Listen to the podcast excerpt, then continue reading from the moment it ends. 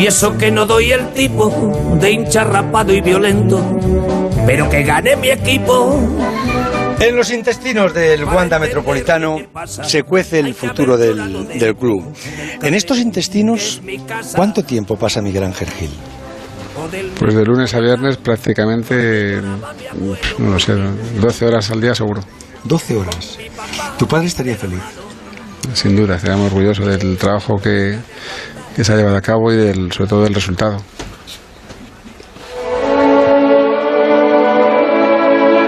Don Jesús Gil y Gil, donde quiera que esté, buenas noches. Buenas noches ante todos, señores. Bueno, ¿cómo está? ¿Qué hace? ¿Qué vida lleva? Hoy me encuentro a estas horas de la noche en plena forma. ¿Pero a qué hora se levanta habitualmente ahí en donde está usted? Por ejemplo, ayer estuve trabajando toda la mañana, unos días a las 7, otros días a las 8, hago un poco de ejercicio, menos del que debía, y me baño un poco. ¿Y en esos baños de agua bendita hasta, hasta qué hora está? Pues eh, hasta las 11, las 12, la 1. Joder, ¿Y ahí se ha hecho mucha gente de la Leti o, o hay también la gente es mayoritariamente... Pues a lo mejor te llevas una sorpresa. Hombre, lo que pasa es que, claro, estando usted ahí no, no parará de hablar, co- cogerá a Lucifer, cogerá a, a- a- a todos los santos del cielo y los volverá locos y, y les habrá hecho usted de la Leti, ¿no? Eh, a mí me siguen pidiendo autógrafos igual. Pero ahí en el purgatorio usted no será el más famoso, porque ahí habrá ahora, tiene que haber famosos, se habrá encontrado usted con Mendoza, habrá un montón ahí, ¿no? Me da rabia a lo mejor no tener el reconocimiento general que antes yo tenía. Y por la noche hasta ahora, ¿qué hace usted? ¿Sigue escuchando las radios? eh, ¿Se entera? se- verá cómo va esto aquí abajo, ¿no? ¿Te puedo confesar una cosa? Ya no soy tan fiel seguidor de los deportes. Buah, eso sí que no me lo creo yo, que le va a gustar a usted. Y entonces fíjese cómo está la Leti ahí. ¿Qué, qué dicen de la Leti ahí en el purgatorio? El Atlético de Madrid es una maravilla. Eh, tiene una afición sensacional. Y es verdad que antes decía, ¿de qué equipo eres? Del Madrid. ¿Sí? ¿Y tú?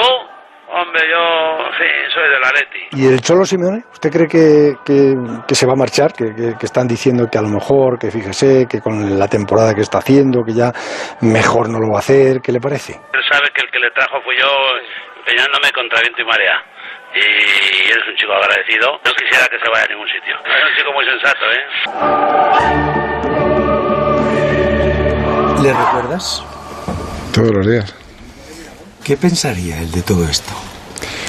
Pues él- una de las cosas que comentaba en la entrevista eh, es eso, que le da pena el- lo- la última época en la que de alguna manera por todo el proceso judicial perdió su, su imagen, perdió su credibilidad y perdió el enganche con, con aquella gente a la que él adoraba y que yo creo que en muchos casos también le adoraban a él. Es verdad que un proceso judicial como el que padeció el Atlético de Madrid, sin tener nada que ver el Atlético de Madrid, porque era un tema que estaba vinculado al Ayuntamiento de Marbella, lo pagamos todos. El primero él. De hecho, perdió la vida en el camino. Y lo pagó la afición del Atlético de Madrid, lo pagaron los jugadores del Atlético de Madrid, lo pagué yo, lo pagó un montón de gente que estaba cerca de mí, lo pagó Enrique.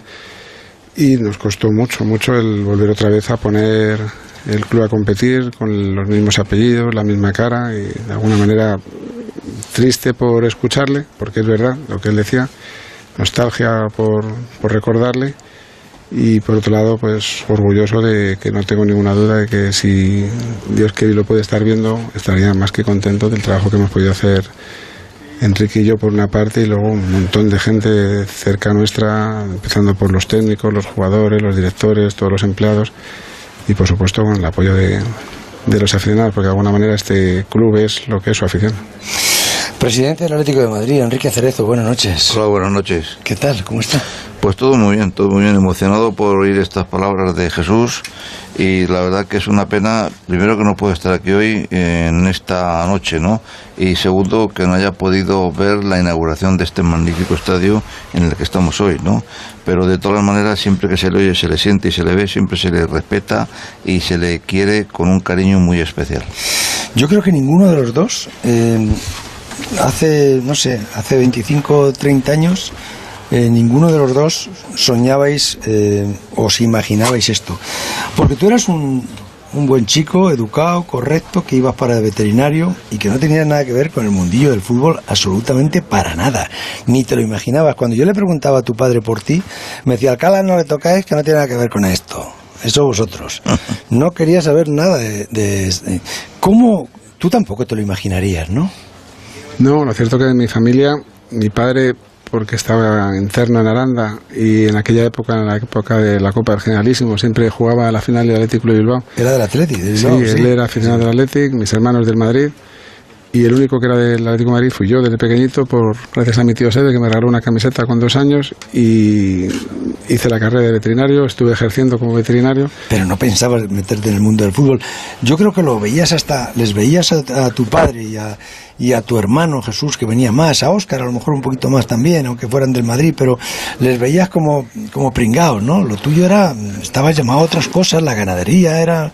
Yo viví, era feliz con mi trabajo y es cierto que era apasionado del Atlético de Madrid desde pequeñito y en el 87, que te recuerdo a ti, que hacías en el alámbrico en aquella época del equipo, cuando mi padre sale presidente, pues para mí era como pues, la ilusión máxima de decir, joder, mi padre es el presidente de aquello que, que yo desde pequeñito eh, idolatraba. Y a partir de ahí lo seguí como aficionado hasta el 92 y en la temporada 92-93, eh, que se transformó el Club Social Deportiva, le pedí empezar a trabajar y los dos primeros años fue difícil porque era de aprendizaje de un mundo que yo desconocía por completo. Él seguía manejando desde Marbella toda la parte deportiva y económica y ya en la temporada 94-95 es cuando le pido que me deje eh, tomar decisiones en el aspecto deportivo y económico. ¿Pero por qué? ¿Por qué? ¿Qué te llamó la atención de, de todo esto? Todo, pues es lo, pues lo- hay miles y miles de niños que soñarían con poder tener ese trabajo que yo tuve en la temporada 92-93. Es trabajar en algo que, que tú has soñado siempre. Y, y porque por más que a mí me apasiona mi profesión como veterinario, bueno, mi profesión es mi hobby en realidad, pero por más que lo que me, realmente me apasiona es todo lo que está relacionado con el campo y con los animales, el fútbol es pues para mí lo que es para y ha sido para muchísima muchísima gente joven. Y todo eso pues te embruja te engancha te envenena te es una droga que te metes y te cuesta mucho salir de ella porque te permite lo que no te permite prácticamente ningún otro sector. Conoces personas conoces lugares conoces de todo gracias al, al fútbol. Y al presidente Enrique Cerezo, lo mismo. No pertenecía a este mundo. Eh, es el marido de una pintora, de una señora del arte. Él estaba más metido en el arte, en el cine. No pintaba nada en esto. ¿Cómo, Bueno, cómo- Pues mira, la verdad es que efectivamente nosotros no pintábamos nada en esto, por lo menos yo. Pero un día yo tenía un videoclub aquí en Madrid, que fue el primer videoclub que se abrió puerta de calle, y un día aparecieron por allí, siendo yo del Atlético, pues aparecieron por allí unos jugadores del Atlético Madrid, como Leal, como Pepe Navarro, como Dirceu, como toda esta serie de gente de futbolistas importantes que siempre ha tenido este equipo y a partir de ese momento pues fueron los que me introdujeron en el mundo del Atlético de Madrid que yo era del Atlético de Madrid era un abonado y un socio de muchísimos años y llegaron estos hombres eh, que son gente maravillosa y fantástica y me introdujeron en el mundo del Atlético de Madrid con Vicente Calderón Y Miguel Ángel, ¿esa pasión te ha llevado al, al hecho de, de no ver los partidos? No, lo que me lleva a no ver los partidos es la, el peso de la responsabilidad. Al final, aquí hay 69.000 personas que vienen al, al fútbol y lo viven con pasión. Y, y el defraudar a, a tantas, a tantos aficionados es lo que te llena de responsabilidad, porque al final, eh, de lo bueno, los responsables son siempre técnicos y jugadores y hasta presidente. Pero de lo malo, por el hecho de ser el que toma las decisiones, el responsable soy yo. Y eso es lo que no te permite sí. disfrutar de nada. Pero te habrán pasado muchas cosas, ¿no? Habrás tenido anécdotas de, de partidos que no, has, que no has visto, finales que te has perdido. te habrán pasado cosas, ¿no? Pues la última, el partido de Valladolid. ¿Qué? Eh, la última, Sí, la sí, del partido ¿cuál? de Valladolid. Nada, estar solo, porque yo tengo que ver los partidos solo, Solo. en la finca y 10 minutos televisión, 10 minutos la ermitas, rezando, 10 minutos paseando y así yo solo como un loco. ¿Rezas? Sí, sí, seguro. ¿Y crees? Todos los partidos, sí. Y, Yo estoy convencido de que nos ayuda. ¿Y te hacen caso? Mira, el partido este de Valladolid le pedí a un amigo que tenía audiencia con el Papa que llevara una camiseta del Atleti. La firmó el Papa, la tengo aquí en el museo con el título y la bendijo.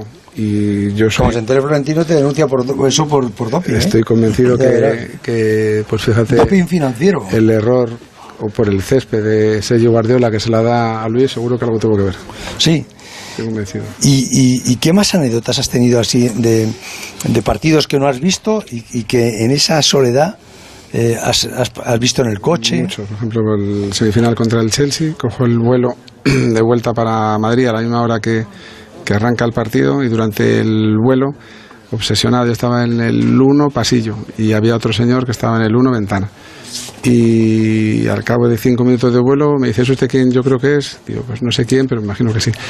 Y, y hasta ahí. Me vio que yo no quería hablar, me callé y estaba todo el rato a mi historia rezando. Y viene una azafata que había conocido a mi padre y me dice, hola mi ángel, yo atendí a tu padre, todo perfecto, yo no quería hablar con nadie. A partir de ahí ya empieza un vuelo completamente anormal, porque el señor que estaba en el 1 ventana se levanta y le veo, yo estaba en el 1 pasillo, que se mete en la cabina. En la cabina, pues le pide a la azafata y resulta que era un señor de seguridad del vuelo. Y no sale. Y yo veo que no sale y yo completamente obsesionado, digo, no sale porque no me quiere dar un disgusto, y ahí se queda y se queda todo el vuelo, el tío dentro. Viene la, entra la azafata, le lleva un café al comandante, sale, me cruzo la mirada con ella y ella agacha la mirada. Y yo, puf, hemos perdido seguro. Todo es tema eh, subjetivo y así todo el vuelo. Dos veces entró la azafata, las dos veces me quitó la mirada y yo jodido porque digo, hemos perdido.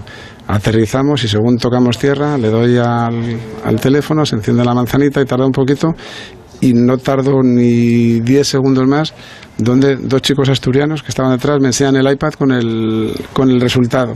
Yo me volvía loco, estaba solo y había una señora, tendría 80 años, con una mujer que la cuidaba. Me levanté todavía rodando, la pegué un abrazo, casi la parto por la mitad. Yo solo no sabía qué hacer con quién celebrarlo. O sea, locuras. O la final, el día que ganamos la Liga en Barcelona, igual me pilló en el AVE, yo solo, con el revisor que venía de vez en cuando, a decirme si quería saber algo y le decía que, que no. Y con el teléfono marca el Barça 1-0, termina el primer tiempo y ya al minuto 90, dando por hecho que hemos perdido, eh, pongo otra vez el teléfono, lo arranco y 1-1. Hasta que no aparece la F de Finish Time, no me lo quería creer. Y cuando aparece, pues igual, solo en el vagón, todavía casi una hora de, de trayecto para llegar a Madrid. Y pues eso, la satisfacción personal es increíble el no poderlo celebrar, la verdad que me acostumbrado porque siempre me gusta estar solo en este tipo de partidos, pero la verdad que se sufre mucho, mucho. Sin embargo, aquí el del cine, claro, se ve todas las películas. Se- Yo veo todas todo- en directo. he visto casi todos los partidos. Los de aquí, Todos, los de nuestra casa, todos. Y- Y los de fuera, algunos, casi todos. Fíjese, yo el que recuerdo que, que más le vi sufrir, que, que claro, cómo no, la final aquella de, de Lisboa. Nunca le había visto yo a usted tan desencajado. Bueno, la verdad que fue muy, muy triste aquella final, porque un partido que teóricamente teníamos ganado, se dieron unos minutos de, de, de más del partido y la verdad es que fue un verdadero lío. Y fíjate, me acuerdo de una anécdota, y yo no soy un hombre de muchas anécdotas, que estaba acabando el partido, la primera, vamos, los 90 minutos, y el rey, el rey Juan Carlos, me felicitó y me dijo, venga, vámonos para abajo, que hay que recoger la copa. Y la verdad que pasaron dos minutos y yo le dije, espérese que te voy a quedar mucho partido. Y efectivamente quedaba mucho partido. Vaya tela. Palabras proféticas. Quedaba mucho que decía el partido. tío Anastasio. ¿Me entiendes? Pero bueno, pero la verdad es que fue una verdadera pena, porque la verdad es que el partido prácticamente estaba solucionado y ganado, pero ya sabes lo que es el fútbol, ¿no? Que de repente crees que has ganado todo y en un minuto te han quitado todo lo que has ganado. De todas maneras, ustedes lo tienen bien repartido esto, ¿eh? El, el reparto de papeles, ¿no? Uno hace un tipo de policía, otro hace otro tipo de policía. ¿Alguna vez han pensado en cambiarse? Decir, yo ahora me voy a ir solo con el coche a no verlo. Yo, yo prefiero lo que hago antes que el sacrificio y, y lo que tiene Miguel Ángel, que es muy duro y muy complicado. Yo prefiero manejar a Antonio que Sí, mando es a ver, que, a ver Es esa di- obra, ¿cómo va? Es difícil. ¿Me entiendes? Oye, lo la- pero y, y- y cómo ha dejado el estadio? ¿Cómo ha dejado Antonio ¿Cómo ha dejado el ¿Cómo lo estadio? limpio? ¿Cómo- como los chorros ¿Cómo lo tiene? ¿Cómo lo tiene? Como los chorros El trabajo que han hecho Oscar y él. Y, y están terminando ya, a ver si termina. Antonio, a ver, a ver si un día me das una entrevista en condiciones que yo pueda hablar contigo. Me gustaría que explicaras la calefacción que estás poniendo, los, los, los turbos que hemos, que hemos, que hemos metido. Y la, y la música también, pero sobre todo los turbos que hemos metido, que, que es una, que entran, que, que entran los, los vectores centrífugos de, de aire que entran a, a una velocidad de no sé cuántos bares y luego las bocas de pato que van a, a insuflar el aire caliente hasta las hasta hasta los mismos asientos de tal manera que tú en tu asiento digas pues caray que hoy hace un poquito de fresco lo voy a poner a un poquito más y subes dos grados verdad Sí. Hemos puesto las cortinas, es que está todo tan bonito. Está precioso, está precioso. Y luego vamos a poner las azafatas y los azafatos Vamos. para que se queden con los abrigos a la entrada. Todo. Que, que no, no, en este campo usted no va a pasar frío. Deje usted su abriguito, que dejen el abriguito, el azafato o la Mira, azafata. todo sembrado nuevo, que el- Todo, el, todo presidente nuevo. lo ha pisado sin darse cuenta. ¿El presidente lo ha pisado? Sí. Uy, pues si le ve al Ike, Buah, No, no, es de obras que es Antonio. hay que ver. Pero que, y, el, no, y, y yo, mira, una de las cosas que más me impresionó es verte a ti y a Oscar con el, con el dumper. ¿eh? retirando tierras al principio dije este club este este club va a ir para arriba pero cómo te gusta tu estadio, ¿eh? Eh, mucho Y con, y con el mono, no veas cuando se pone el mono por la mañana. bueno bueno bueno bueno bueno bueno bueno bueno El casco fue más El- complicado el, ponerlo. el casco fue complicado hacerte un casco a ti porque fue complicadísimo hacerse, hacerse el casco. Qué jodido. y ahora Miguel Ángel eh, el preparar las altas las bajas todo eso jo, eso eso sí que debe ser duro no Sí, pero volviendo un poco al estadio, si me permites, en aquel momento cuando se toma la decisión del cambio de estadio, que es justo en el momento donde empieza la crisis, si os acordáis, en el 2008, había que tomar una decisión muy muy valiente porque los el valor de los aprovechamientos del Calderón se cayeron de, de precio, la obra era exactamente el mismo importe y a pesar de todo tiramos para adelante y yo creo que es la decisión más acertada que hemos tomado en nuestra vida porque gracias al Wanda Metropolitano la afición está creciendo, los servicios eh, son más y mejores. Ahora, con la nueva aprobación del planeamiento del entorno del estadio, podemos pensar en que va a existir la ciudad del Atlético Madrid con la posibilidad de crear un, no solamente una ciudad deportiva, sino una ciudad de ocio, entretenimiento para todos los aficionados del Atlético Madrid. Y todo gracias a aquella decisión tan arriesgada en aquel momento que, en que se tomó. Y con respecto a lo que comentas, ya llevamos tiempo trabajando en la planificación. Es verdad que cuando ganas la liga lo ideal es tocar poco, siempre es bueno tocar algo porque hay que refrescar también un poco el ambiente en el vestuario, algún jugador que no se siente cómodo porque juega poco, algún otro jugador que su rendimiento no ha sido el esperado, pero en general estamos bastante contentos con el comportamiento, con el rendimiento de, la gran mayoría de, de ellos y lo razonable es que haya muy poco movimiento. La Superliga. A ver, ¿quién, quién, quién entra a ese rebote? ¿El presidente o el, o el consejero?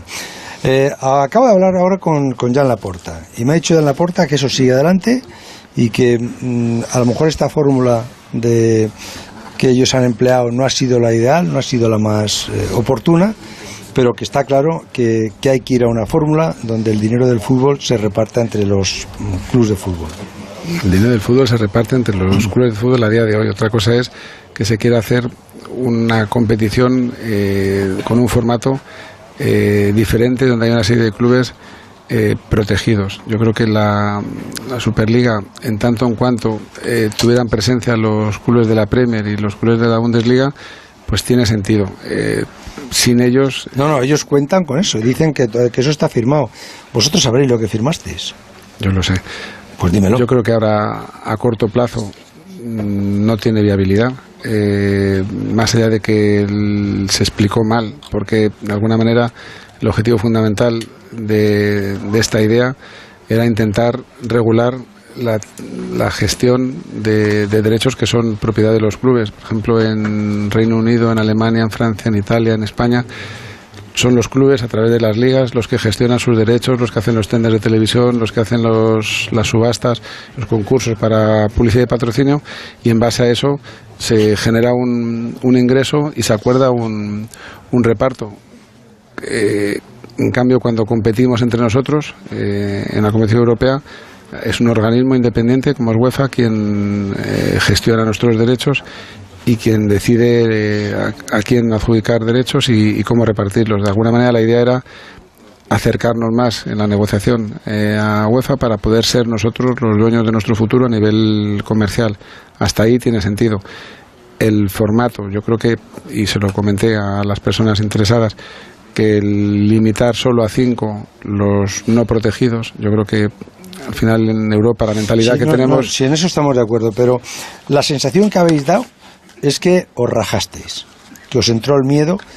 Una vez que se fueron los equipos ingleses, eh, a, a vosotros os entró el, os entró el miedo y. No, el y caso del Atlético de Madrid es que es muy sencillo. Nosotros aceptamos. ¿Os dio miedo a la UEFA? No, no, nosotros aceptamos la entrada en esta competición siempre que estuviera la totalidad de los clubes fundadores. El momento que empezaron a salir eh, clubes ingleses, al minuto, nosotros estuvimos 36 horas dentro de la Superliga.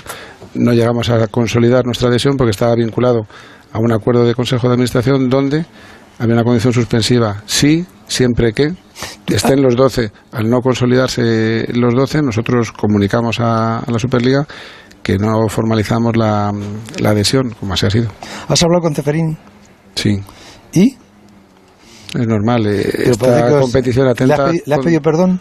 No, no se trata de pedir perdón. eh, se trata simplemente de que ellos. Yo era miembro del Bordeca, eh, soy presidente de la, vicepresidente de, de la liga y de alguna manera hay mucha gente, muchos clubes que han confiado en mí por una trayectoria de muchos años y muchos se sienten defraudados o traicionados por el hecho puntual de, de la adhesión a la Superliga. Y yo he entendido que la adhesión a la Superliga, en tanto en cuanto éramos una representación muy importante de, de clubes eh, europeos, incluidos los alemanes y, y el París en Francia, tenía sentido como un mecanismo de, para negociar con UEFA la posibilidad de gestionar eh, nuestros derechos. Está claro. Él con los aliados y usted con los rebeldes. Una, No, una ficha no, en cada yo lado. Creo, ¿eh? Yo creo que como en todas las partes del mundo todo cambia. Sí, sí. Y la verdad es que el fútbol pues tiene que cambiar. Ahora, ¿es el momento este para cambiarlo? Pues a lo mejor es el momento. ¿No es el momento? Pues a lo mejor no es el momento. Pero yo creo que la evolución del fútbol es inevitable, como pasa en otros sectores y en otras industrias. Y yo creo que mm, la podía, podía haber estado mal o bien presentado el tema de la Superliga, pero yo creo que para los clubes que estábamos ahí, pues era muy bueno. Una cosa, eh, si os pide el Madrid el campo para, para jugar los primeros partidos, ¿le dejáis? No lo necesitan, hoy precisamente he estado en Bueno, la Asamblea de la déjame- Liga. Sí, pero, eh, pero déjame que te pregunte. Si, si tú que sabes lo que Que- necesitan. No, si te lo va- piden, lo- ¿se lo dejáis? Hombre, yo creo que a un vecino, si necesita de algo hay que ayudarle. Poli bueno, cosa poli malo, ¿eh? No, no, no, no, no es poli bueno o poli malo. Sí. Eh, Es que es la pura verdad. Yo estoy Sí, convencido que si nosotros algún día necesitásemos el nuevo Bernabéu, seguro que nos lo dejaría. Seguro. En la, en, en la, pero vamos a dejárselo antes que terminemos la calefacción. Eh, Bueno, la verdad es que en el campo de Madrid hace demasiado calor. Hace calor, hace calor aquí. Bueno, pero vamos a poner aire acondicionado también. Pues lo vamos a hacer los Eh, asientos, las Aquí temperaturas. va a haber un aire acondicionado especial, donde si se pierde es calor y si se gana es frío. fresquito. Sí, sí. Yo la- yo le he conocido ese, ese, aire. En esa comida no pazo que tuvo Es un usted. aire chino. Sí, que, que en esa comida no pazo que tuvo usted con Florentino, ¿le, le hablaron del campo? Comimos muy bien. Sí, la verdad es que comimos muy bien. Pero, Comimos muy sí, bien. pero, de una manera fantástica. pero le pidió el campo. Pues la verdad es que tenía un lenguado tan bueno que no me acuerdo si lo que me decía que estaba bueno el campo o que estaba bueno el lenguado. Ya te digo. ¿Me entiendes? Nada. Era un lenguado tan bueno que la verdad que era maravilloso. Y luego además, fíjate, si era tan importante la comida, que había un señor enfrente que curiosamente era un periodista y nos hizo una foto, que la tengo guardada. te la voy a mandar, sí, te la voy a mandar. No, si ya me la mandó él. Ah, ¿te la mandó él? tengo, sí, me llegó antes, por eso dije. Bueno, pero la mandó al día siguiente, no la mandó el mismo qué, día. qué lenguado, qué pescado. Sí, verdad, no pazo, Maravilloso. está- está y además bien, te digo una cosa, una conversación muy interesante. Sí. Muy bueno, por lo que me interesante. está diciendo. Sí, sí, sí, sí. sí. Hablamos de todo. De todo, ¿no? Hablamos de ti. De mí. Hablamos de Antonio, Sí. hablamos de, del campo, de las nuevas obras del Sí. Bernabéu, de las obras de aquí que nos quedan todavía por hacer Sí. aquí en, en el Wanda Metropolitano. Una comida muy agradable. ¿Las va a terminar ACS, las, las obras del Metropolitano? Pues si se pone a tiro económico, pues ¿por qué no? Sí, ¿no? ¿Por qué no? Si nosotros somos de todos. Poli bueno, poli, poli malo. O sea, con el, con el Madrid las, mm, las relaciones las, las lleva el presidente Cerezo, ¿no? Enrique tiene más afinidad eh, por muchos motivos con Florentino y yo tengo una relación personal y profesional muy buena con José Ángel. Ya te digo, está, está todo. Y si hay alguna cosa en medio, para. Está, eh, es- eh, está el ministro de Cultura. Antonio con Fernández Tapia. Claro, está sí, Antonio con Fernández Tapia. Claro, si está todo. Estás tú. Además, te puedo decir una cosa, Ramón, para que no se te olvide. Tú que eres un buen periodista, que eres un hombre que No creo entras, entras en el mundo de tus personajes y de los personajes, me gustaría que, que me hicieras una pregunta a mí y a Miguel A Ángel. ver si me la sé. ¿Qué pensamos de ti? ¿Qué piensan de mí? Como dice que hay uno bueno y uno malo, a ver qué pensamos de ti. A ver quién es el bueno y quién es el malo. No, yo creo que yo creo que los dos, los dos son buenos. Bueno, con los dos les he dado- hemos tenido muchos líos, joder. No, Eh, con los dos hemos tenido muchos líos. ¿Qué va? ¿Qué piensa de mí? Pues mira, yo te voy a ser sincero. Sí. Y no estamos en una comida, porque si fuese una comida sería una cosa diferente. Sí, sí, sí. ¿Me entiendes? Sí. Eh, me parece que eres una buena persona, has sido un gran profesional. Y yo estoy encantado de haber estado contigo aquí en esta noche para cerrar este programa, que dentro de poco tenemos que meternos ya en... En otro. No, en los informativos, ¿no? No detalles informativos Sí, aquí, sí, ¿no? sí, sí. Y que fíjate, serán muy buenos que estamos dispuestos hasta dar los informativos. Claro, que haga falta. ¿Y, y, y Miguel Ángel? Yo creo que es obvio que tú eres consciente de que tú no has sido uno más, has sido uno muy grande, un referente de la radio, con una fuerza brutal eh, y que yo creo que estás haciendo lo correcto en dejar de, hacer lo que venías haciendo para disfrutar de otra vida que la hay y yo espero poder seguirte pronto. ¿Seguro? Es una ilusión que tengo que me gustaría hacerlo porque al final esto tú lo sabes bien, desgasta mucho. ¿Nos tiraremos en paracaídas en Dubái? Me encantaría. Sí. Vale, Oye, tú, tú primero. dice que quieres ir en esta vida, no la otra, porque, porque en esta vida, que no la otra. Ya te digo. ¿eh? Bueno, Carlitos, pues eh, solamente me, me quedas me quedas tú. Si, si te dejan un, un micrófono, te... Ah, bueno, perdón un momento que te tenemos Enrique, dar un regalo. un detalle, si es que para que veas. Guau, guau, guau, guau, guau. Esto es para mí. Esto es para ti. Esto para mí. Buah, joder. Pues de verdad que, bueno, el, el, el 11 es, es mi Bu- número. buena tela. Es mi número. Tela. No, no, no, no, esta es fenomenal. Seda. Para, para ponérmela para así, Sí, seda. Y de primera Esto a estrenar, para- a estrenar. para este, de primera mano. Por eso digo, ¿eh? Joder, y el, y el escudo, eso sí que es, es fantástico, ¿no? Y además grabado. Joder, para que no lo puede vender. Muchísimas, muchísimas gracias. Ah, bueno. Muchas gracias, ¿eh? No tenía pensado yo